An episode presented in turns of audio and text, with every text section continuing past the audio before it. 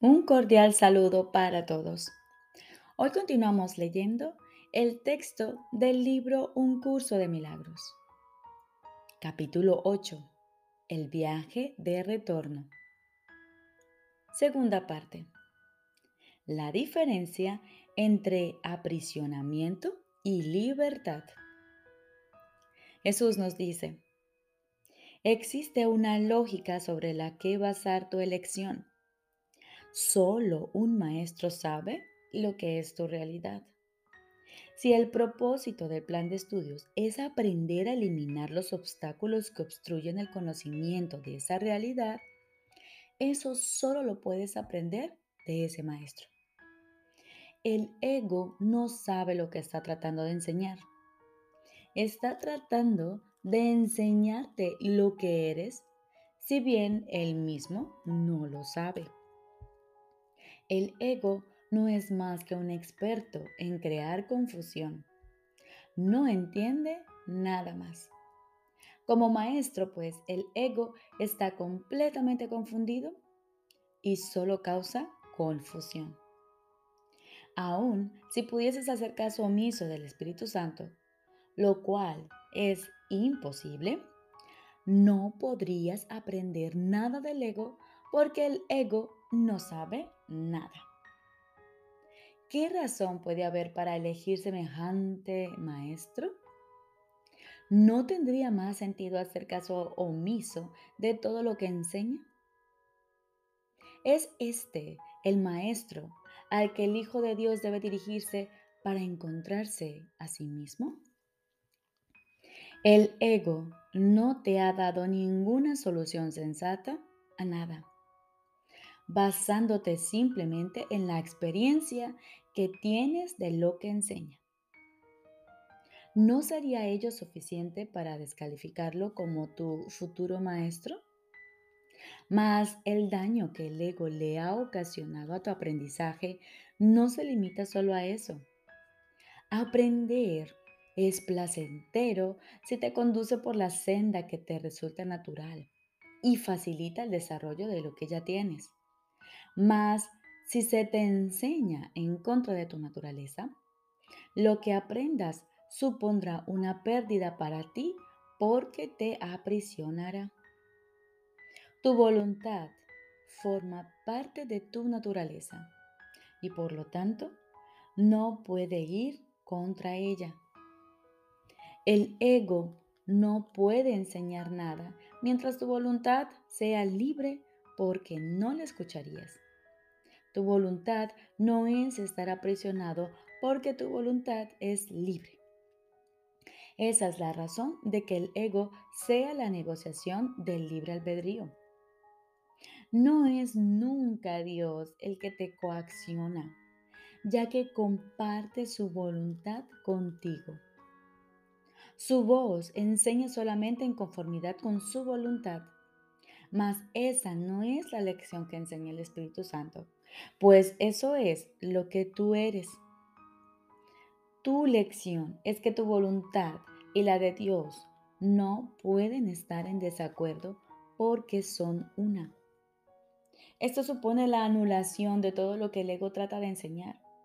Por lo tanto, no es solamente la dirección del programa de estudios lo que tiene que estar libre de conflictos, sino también el contenido. El ego trata de enseñarte que tu deseo es oponerte a la voluntad de Dios. Esta lección antinatural no se puede aprender y tratar de aprenderla viola tu libertad.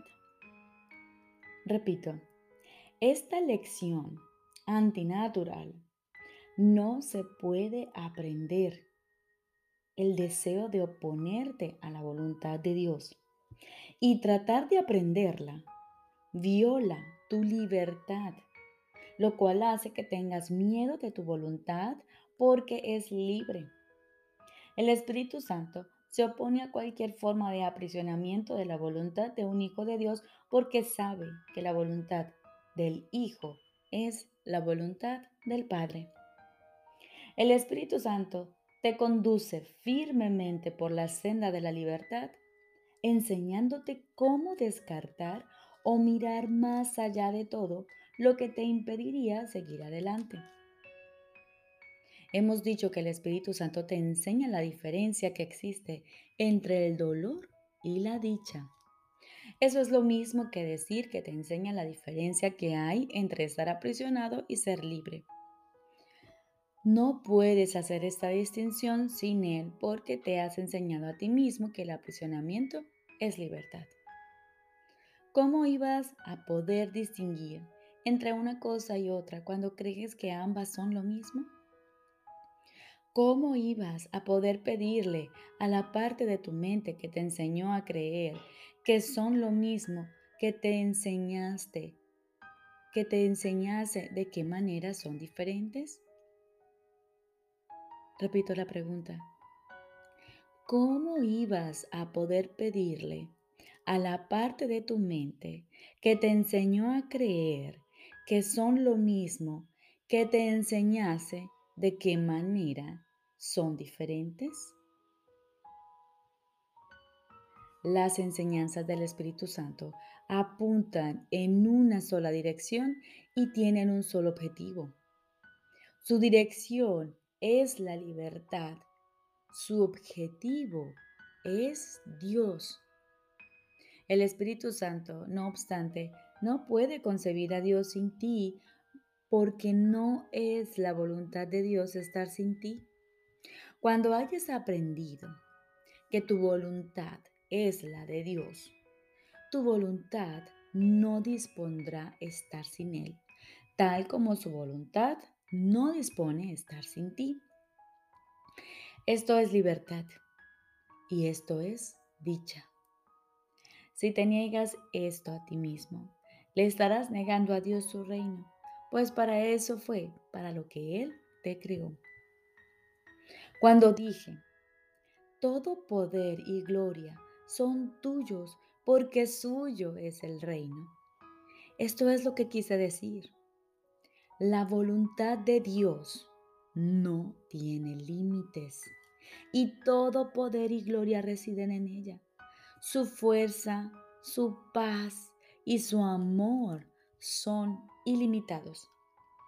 No tienen límites porque su extensión es ilimitada y abarca todas las cosas porque las creó y al creerlas las hizo parte de sí misma. Tú eres la voluntad de Dios porque así es como fuiste creado. Debido a que tu creador crea únicamente a semejanza propia, eres como Él. Eres parte de aquel que es todo poder y gloria y por lo tanto eres tan ilimitado como Él. ¿A qué otra cosa sino al poder y a la gloria puede apelar el Espíritu Santo para restaurar el reino de Dios?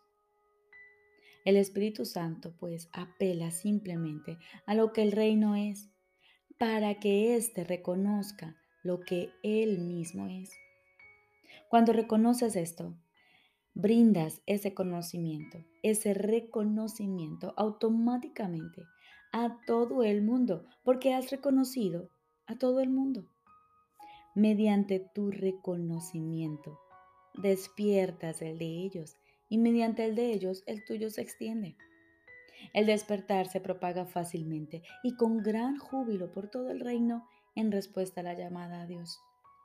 Esta es la respuesta natural de todo hijo de Dios a la voz que habla en nombre de su Creador, ya que es la voz que habla en nombre de las creaciones del Hijo y de su propia extensión.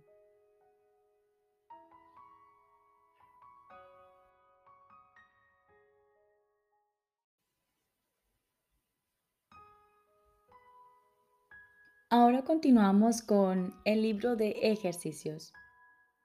Lección de repaso número 58. Hoy vamos a repasar las siguientes ideas. Primera idea de repaso. Mi santidad envuelve todo lo que veo. Mi santidad envuelve todo lo que veo. De mi santidad procede la percepción del mundo real.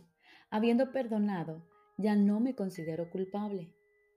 Puedo aceptar la inocencia, que es la verdad con respecto a mí mismo. Cuando veo el mundo con los ojos del entendimiento, solo veo su santidad, porque lo único que puedo ver son los pensamientos que tengo acerca de mí mismo. Segunda idea de repaso. Mi santidad bendice al mundo. Mi santidad bendice al mundo. La percepción de mi santidad no me bendice únicamente a mí. Todas las personas y todo cuanto veo en su luz comparten la dicha que mi santidad me brinda. No hay nada que esté excluido de esta dicha porque no hay nada que no comparta mi santidad. A medida que reconozca mi santidad, la santidad del mundo se alzará resplandeciente para que todos la vean. Tercera idea de repaso. No hay nada que mi santidad no pueda hacer. No hay nada que mi santidad no pueda hacer. El poder curativo de mi santidad es ilimitado, porque su poder para salvar es ilimitado. ¿De qué me tengo que salvar sino de las ilusiones? ¿Y qué son las ilusiones sino falsas ideas acerca de mí? Mi santidad las desvanece a todas al afirmar la verdad de lo que soy. En presencia de mi santidad, la cual comparto con Dios mismo, todos los ídolos desaparecen. Cuarta idea de repaso. Mi santidad es mi salvación. Mi santidad es mi salvación puesto que mi santidad me absuelve de toda culpa. Reconocer mi santidad es reconocer mi salvación. Es también reconocer la salvación del mundo. Una vez que haya aceptado mi santidad, nada podrá atemorizarme.